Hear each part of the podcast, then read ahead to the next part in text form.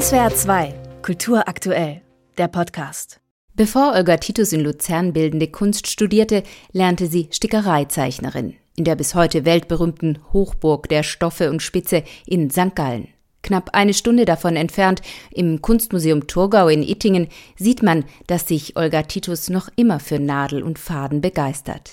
Der erste Blickfang dort, ein acht Meter langes und fast drei Meter hohes Wandgemälde aus einem Paillettenstoff, wie er einst in St. Gallen erfunden worden ist. Tausende glitzernde Blättchen lässt Titus mit einer von ihr am Computer entworfenen digitalen Collage bedrucken.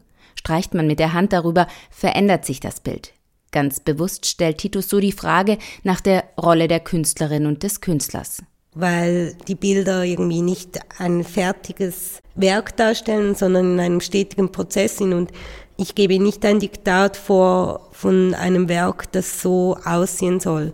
Pixels auf Pailletten, das fordert auch Betrachterinnen und Betrachter heraus, meint Kuratorin Stefanie Hoch diese Verunsicherung, dass das Bild eigentlich ein einziges, ja, Facettenobjekt ist, das immer wieder neu erscheint auch. Und eben dieses Scheinen und was ist denn, was ist denn die Wirklichkeit? Und hältst du jetzt als Künstlerin die Wirklichkeit fest oder zeigst du uns nur, dass wir sie eh nicht als fertige Wirklichkeit begreifen können oder was passiert denn da? Und das Spiel mit der Wirklichkeit treibt Olga Titus in ihrem neuesten Werk noch weiter voran. Bedruckte Tapeten nehmen einen ganzen Raum ein. Man fragt sich, ist das hier das Paradies? Diese grüne, weite Hügellandschaft mit roten Äpfeln aus dem schweizerischen Thurgau? Aber nein, es sieht doch eher aus wie ein kitschiger Bildschirmschoner mit beliebigen Naturdarstellungen.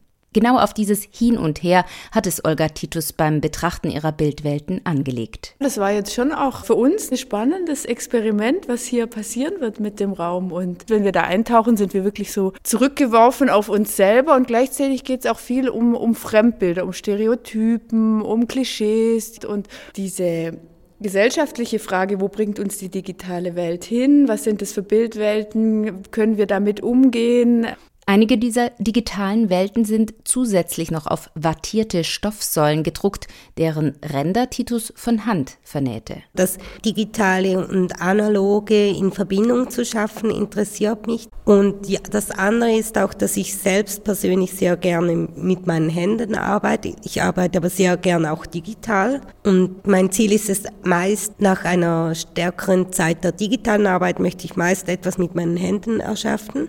Olga Titus ist 1977 in Graubünden geboren. Ihre Mutter ist Schweizerin, ihr Vater Malaysier mit indischen Wurzeln. Der Künstlerin ist es wichtig, Fragen nach Heimat und Fremdheit in ihren Werken zu verhandeln, und ihre Wurzeln waren sogar ausschlaggebend für sie, Künstlerin zu werden, erzählt sie vor allem wie ich mich als Mensch zwischen den Kulturen fühle. Ein bisschen schweizerisch, ein bisschen indisch oder doch malaysisch oder irgendwo zwischendurch. Zwar tauchen in den neuesten Arbeiten noch Sequenzen zwischen Bollywood und heimischer Bergfolklore auf, doch verändert sich ihr Werk gerade. Mittlerweile thematisiere ich das nicht nur ausschließlich in meinen Arbeiten. Ich mache ja auch andere Arbeiten, die schon auch geprägt sind von dieser Geschichte, aber die stehen ganz unabhängig für sich frei.